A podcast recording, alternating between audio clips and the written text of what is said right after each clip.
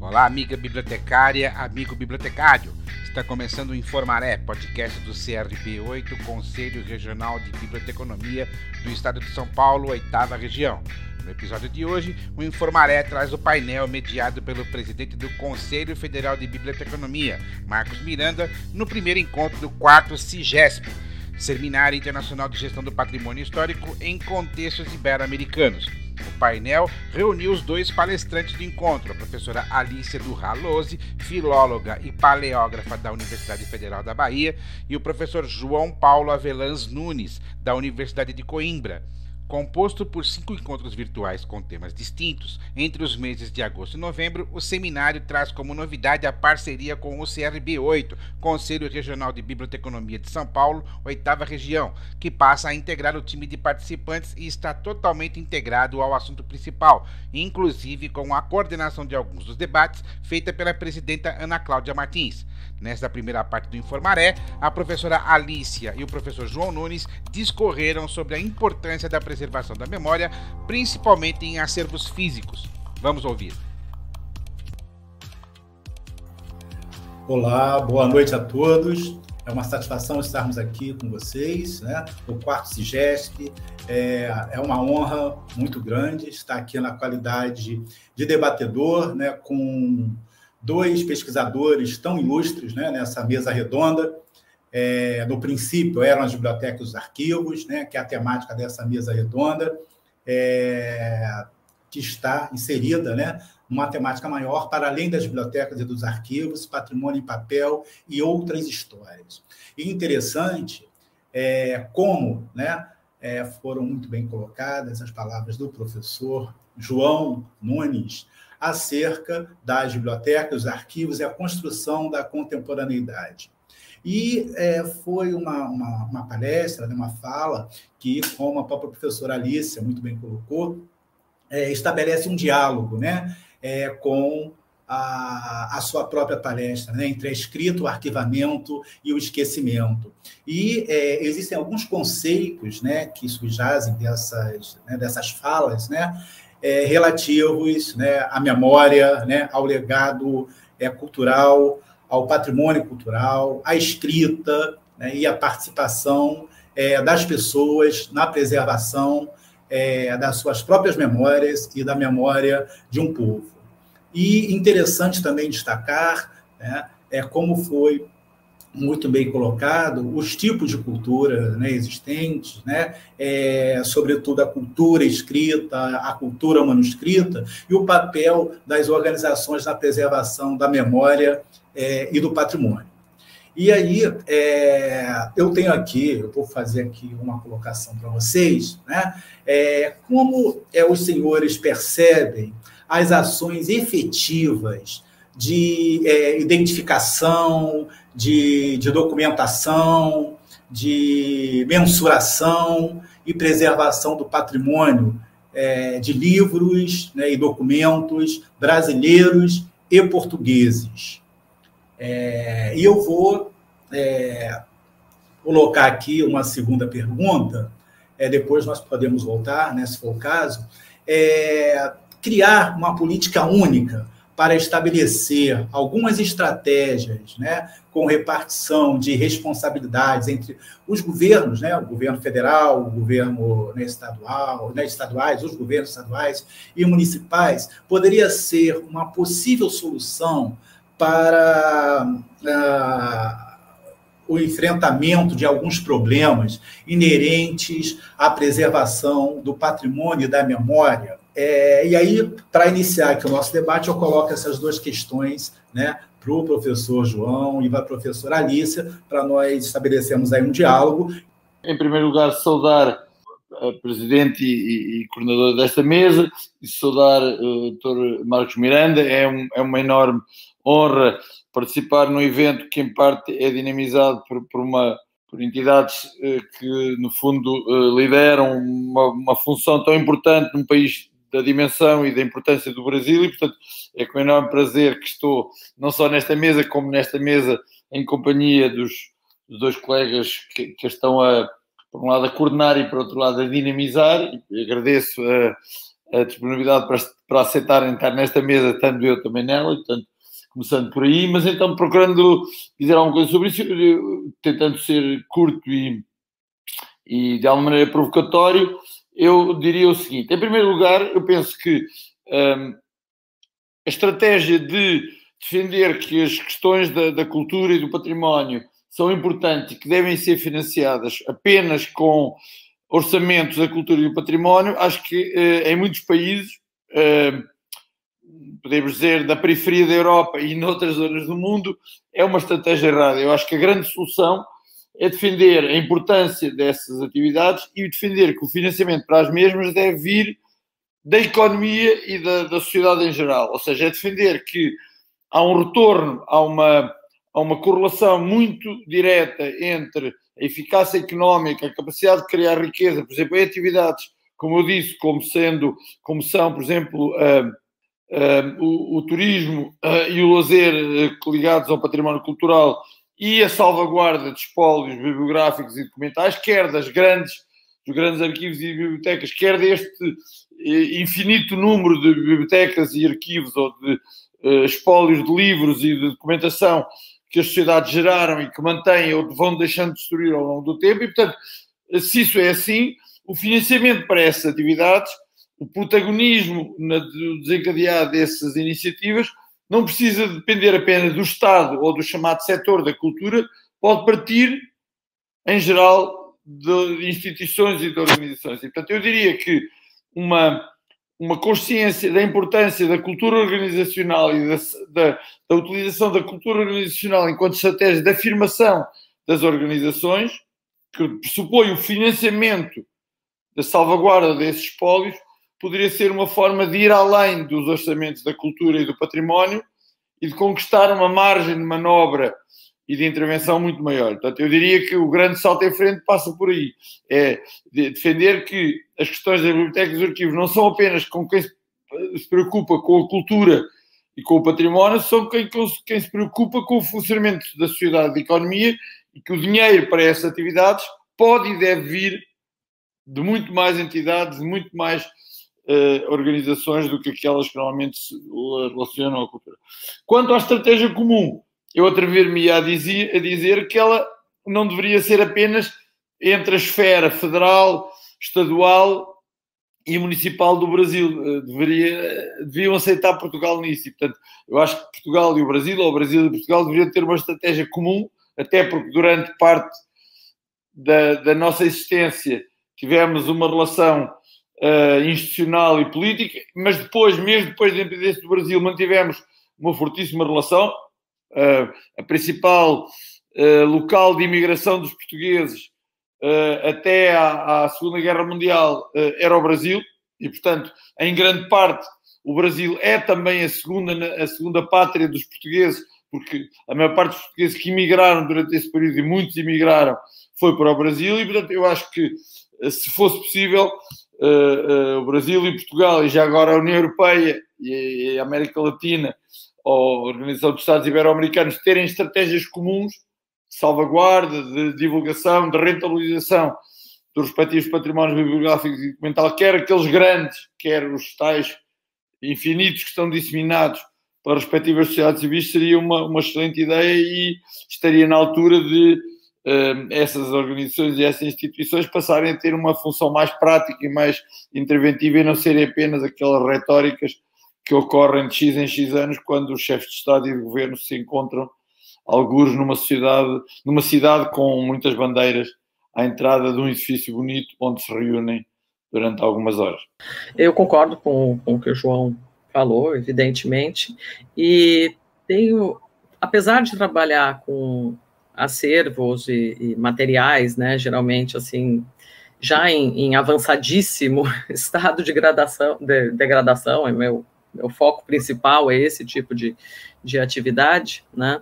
Eu tenho sido um pouquinho, tenho, tenho ficado um pouco mais otimista nos últimos anos, no sentido de perceber uma preocupação é, de vários órgãos, não só públicos, é, mas também privados, e, e preocupações é, assim familiares, institucionais, é, para o seu patrimônio. Infelizmente, na maioria das vezes, a gente está falando de um patrimônio que ficou muitos anos é, relegado ao, ao descaso. Né? Então, um patrimônio que hoje demanda uma, um aporte de recursos e tecnológicos infinitamente maior para ser cuidado do que demandaria se ele tivesse sido cuidado o tempo todo. Né?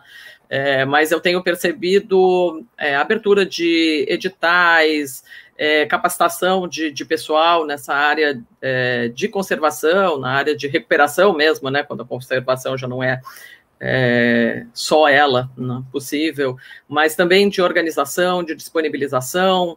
É, tenho percebido um movimento grande né, de preocupação para essa é, para esse olhar para a sua para sua memória, para a memória institucional, dessas instituições que não são acervos óbvios, mas que constituem acervos pela sua função própria, né, é, de abrir para a pesquisa, de abrir ao pesquisador, embora não sejam, não tenham a, essa, essa como função primeira. Né? Então, tenho ficado um pouquinho, isso que eu estou falando é sempre em pequena escala, mas tem começado a acontecer. Nos últimos 10, é, 15 anos, é, a gente tem visto isso com um cuidado um pouco maior, né? aqui no Brasil. E, e, em Portugal, até, até menos, né? Eu tenho percebido, mas aqui no Brasil a gente tem começado a pensar um pouco nisso.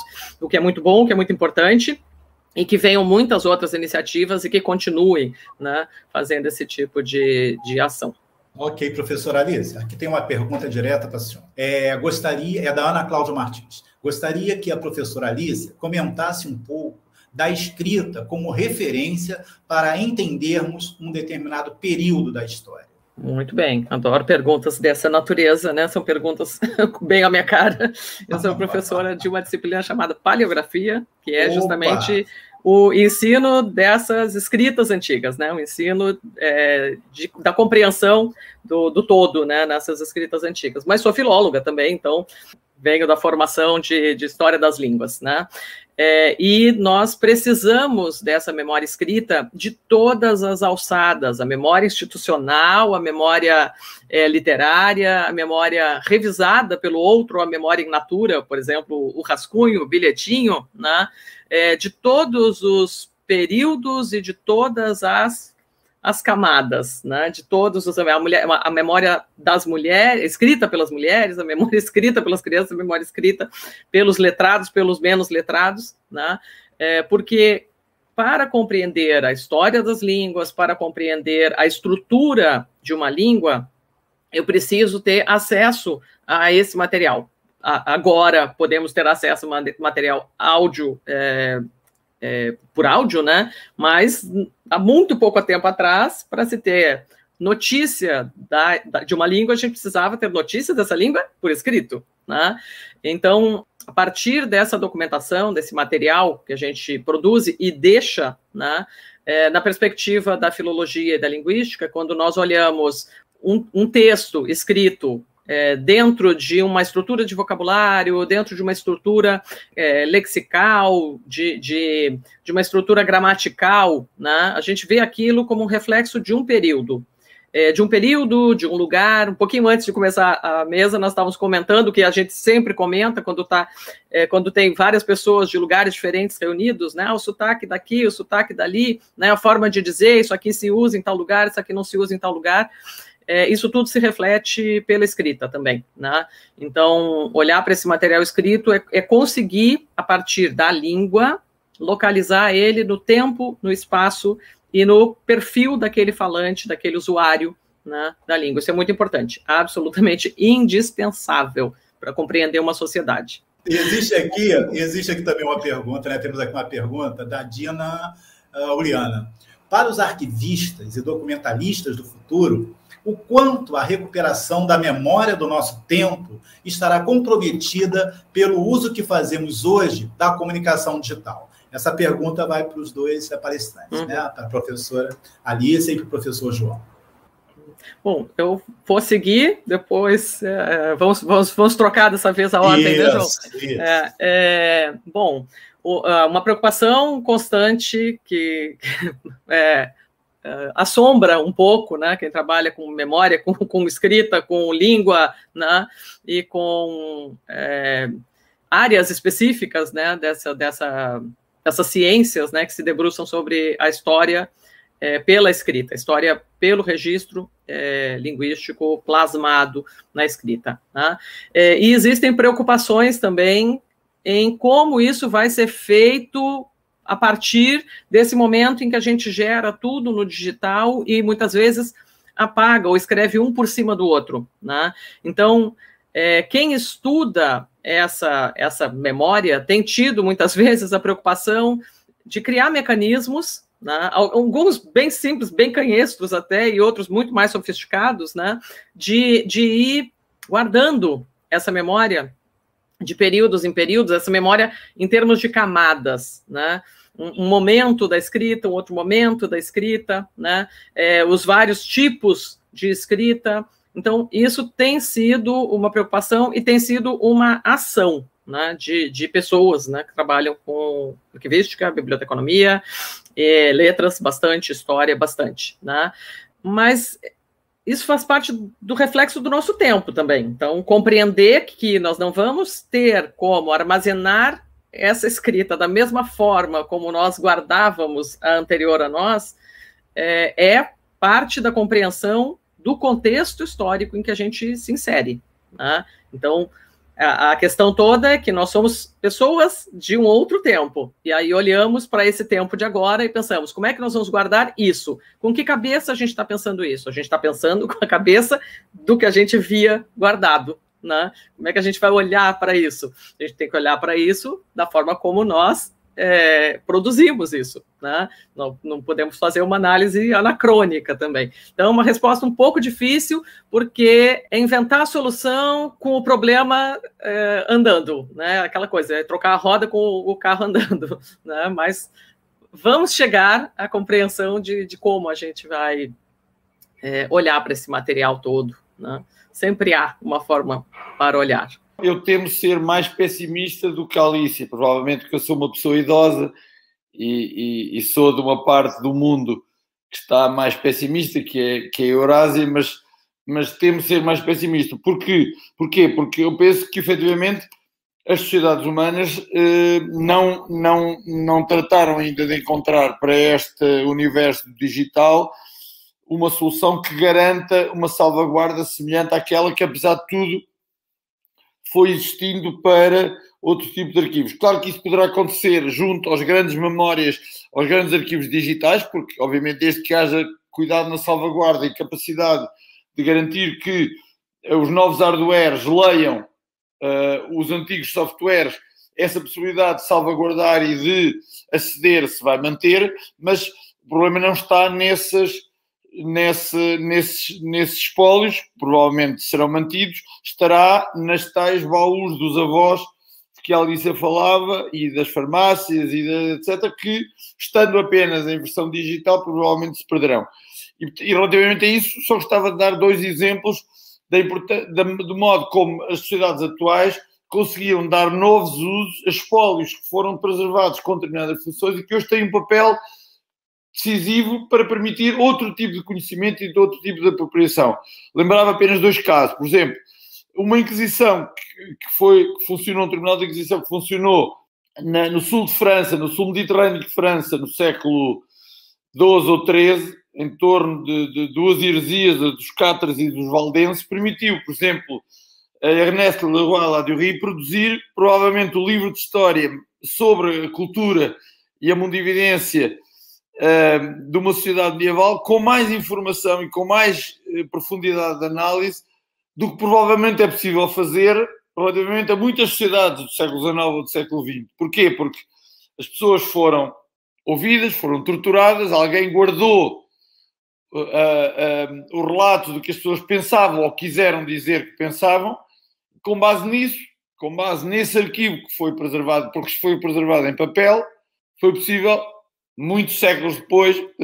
A mesma coisa se diz relativamente a muita, muitas denúncias e muitos interrogatórios que foram feitos um, em Portugal ou numa altura, num território que na altura era colónia portuguesa e que hoje se chama Brasil, nos séculos XVI, XVII, XVIII, a propósito das coisas mais variadas e através de sistemas de justiça múltiplos, como os tribunais uh, diocesanos, como os tribunais régios, como o Tribunal do Santo Ofício da Inquisição, uh, em contextos variados e que hoje permite, permite conhecer, se se puder ler essa documentação e utilizá-la, mais coisas sobre a maneira como as pessoas viviam, como pensavam, como se relacionavam e hierarquizavam umas às outras, uh, relativamente a períodos como são esses séculos, onde supostamente ninguém guardou essa memória enquanto memória social, mas enquanto memória jurídica, enquanto memória judicial, pode ser reaproveitada de outra forma. Portanto, eu diria que se não fizermos isso, não estivermos a fazer isso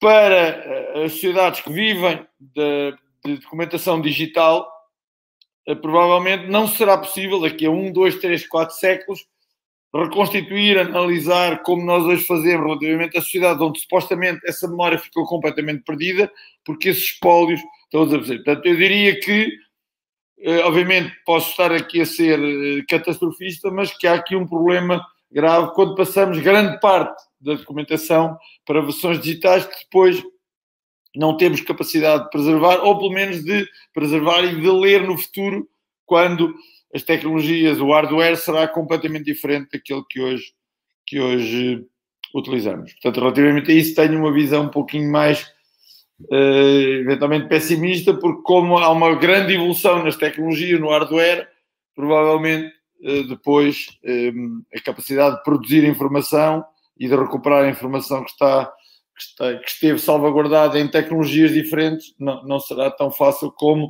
quando a cultura escrita mantém basicamente a mesma tecnologia ao longo de séculos ou mesmo milénios. Professor João, é, explicar como é possível conciliar a defesa da cultura letrada sem recair nos riscos do eurocentrismo e de outras formas de elitismo. É, não, em primeiro lugar, deixem-me dizer uma coisa que, que a mim me. É, eu percebo que na perspectiva brasileira, em particular, ou da América Latina em geral, pode eventualmente fazer algum sentido, mas que não faz sentido em termos absolutos, que é essa ideia do eurocentrismo como, como um registro cultural predominantemente de cultura erudita e de cultura escrita. Só para lembrar que até aos anos 60 do século XX a taxa de analfabetismo em Portugal era tendencialmente igual à brasileira. Pronto, portanto, significa que na Europa há muitas sociedades onde os graus de desigualdade no acesso à cultura escrita e ainda mais à cultura erudita, eram muito semelhantes aos de outras zonas do mundo, que tiveram, em fase anterior, colonização europeia e que depois se tornaram Estados independentes. É? Portanto, significa que em Portugal as distâncias, as clivagens, as formas de discriminação e de hierarquização são muito semelhantes. E quem diz em Portugal diz na Europa do Sul, em geral, e na Europa de Leste, em particular. Portanto, com exceção da Europa Central e do Norte, onde dados os níveis de desenvolvimento e também a questão da relação com, com a religião, eh, facilitaram e incentivaram o acesso à cultura escrita, as, as, formas de discriminação e de segregação são muito, e a escala são muito semelhantes. Pronto. Portanto, primeiro dizer isso, ou seja, uh, isso não, não é apenas entre a Europa e outros continentes, ou, ou a Eurásia e outros continentes, é também um fenómeno muito relevante na Europa, até muito tarde, e portanto uh, gostaria de, em primeiro lugar, lançar essa ideia. Segundo, dizer que a, a forma como podemos reverter esse, esse, a utilização desses, destes subuniversos enquanto instrumentos de discriminação e segregação é, primeiro, dizer que os investigadores não, não, não, não valoram as, a realidade que estudam. Estudam-na, ponto final. E, portanto, um investigador, um antropólogo, um sociólogo, um historiador, um filólogo, não caracteriza os seus objetos de estudo como superiores e inferiores, caracteriza-os. Analisa a sua evolução, as suas características, as suas interações com outros, com outros subuniversos, e, e, e isso significa que hum, toda a realidade, todos os vestígios da realidade são igualmente relevantes e merecem o mesmo respeito e a mesma dignidade. Portanto, se os investigadores fizerem isso, contribuem decisivamente para que as pessoas, ao relacionarem-se com facetas diferentes da realidade, não estejam obcecadas em encontrar aqueles que são superiores e aqueles que são inferiores. Normalmente, aliás, isso deriva das ciências da natureza que, pelo contrário, farem exatamente o oposto. Ou seja, se perguntarmos a um biólogo se ele acha que uma bactéria é superior ou inferior a um vírus, ou a um elefante, ou um ser humano, ou um pavão, o biólogo dirá que não entende a pergunta. Porque todas as formas de vida, com as suas características, com as suas potencialidades, com as suas limitações, com as suas interações, com os seus conflitos, são igualmente válidos e, e, para um biólogo é completamente irrelevante estar a dizer qual é que é melhor ou pior, qual é que é superior ou inferior.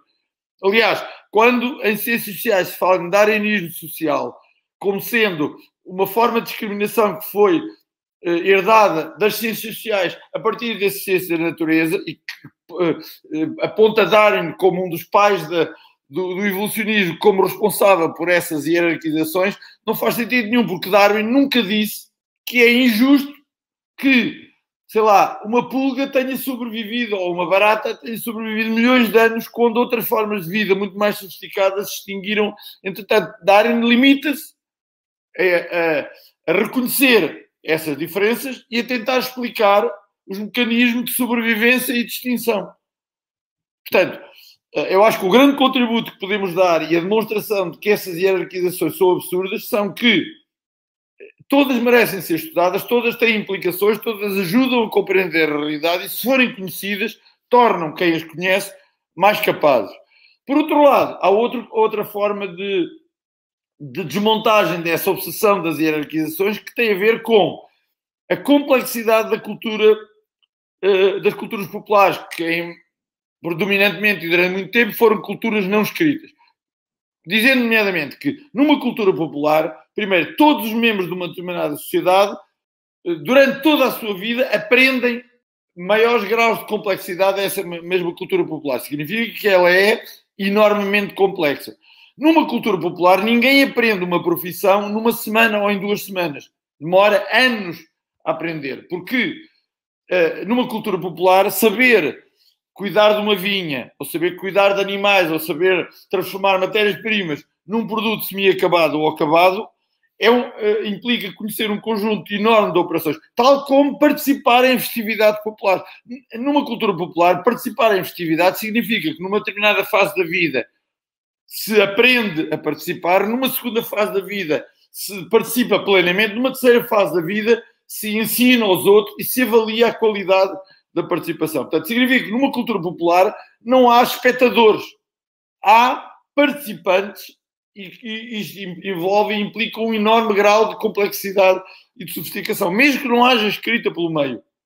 E, portanto, se retratarmos assim a vivência e o, e o registro da cultura, das culturas populares, mesmo que não impliquem a utilização, sobretudo quando não implicam a utilização de, de, da escrita, estamos a dar uma imagem dessas culturas populares e do seu grau de sofisticação que eh, obviamente, deitam abaixo qualquer tentativa de hierarquizar com mais ou menos importantes umas e outras. Outra, outro argumento que podemos utilizar é que muitas vezes a cultura erudita resulta do reaproveitamento da cultura popular. Por exemplo, toda a tradição de música hum, erudita europeia, só para dar o um exemplo da europeia, no século XIX e no início do século XX, se baseia na releitura erudita da música popular todos os grandes compositores europeus de música romântica se inspiram na, na tradição ou nas tradições uh, uh, de música popular. E, portanto, isto demonstra que a, a, diferença e a distância entre as culturas populares e a cultura erudita é completamente inexistente e, portanto, que não faz sentido, nem em termos de investigação, nem em termos de vivência social, estarmos obcecados com a hierarquização. Essa obsessão resulta das sociedades serem sociedades desiguais, e de quem está no topo das hierarquias ter de justificar a sua, a sua, a sua, os seus privilégios e não de a realidade ser efetivamente superior ou, ou inferior.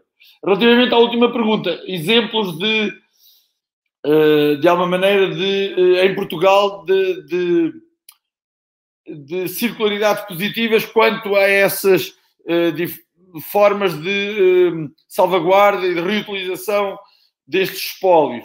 Portugal não é um bom exemplo. mais uma. Portugal está na Europa, mas é, é, é, da Europa menos desenvolvida. E, portanto, Portugal já, já, já adota como registro inequívoco a ideia de que essas possibilidades são possibilidades altamente positivas, mas pratica ainda muito pouco. Em Portugal, basicamente, quem faz isso são, é o Poder Central, são as autarquias, são os governos regionais, são os financiamentos que vêm da União Europeia. Uh, uh, em Portugal, o número de organizações da sociedade civil, de empresas, etc., que participam nesses processos, a não ser indiretamente através do mecenato cultural, ainda é muito inferior. Como a Alicia disse, isso é muito mais frequente no Brasil e outros países da América Latina ou em países anglo-saxónicos do que na Europa do Sul. Na Europa Central, na Europa do Norte é muito frequente, mas, portanto, Portugal não é um bom exemplo, mas em teoria isso é reconhecido. Eh, o problema está em que entre a teoria e a prática não está.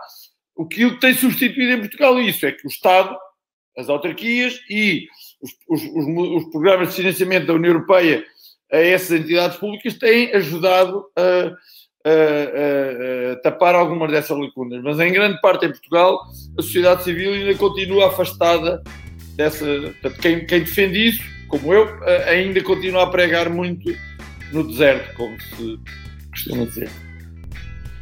Na segunda parte desse episódio do Informaré, o presidente do Conselho Federal de Biblioteconomia, Marcos Miranda, conduz perguntas feitas pela plateia aos conferencistas.